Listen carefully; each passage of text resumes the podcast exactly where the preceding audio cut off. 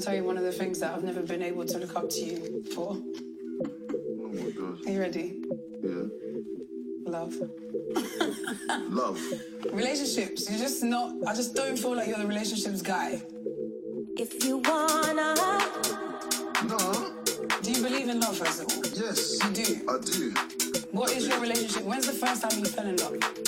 I, be- I believe that your love is personal. Okay. Yeah, like you love yourself, Yeah.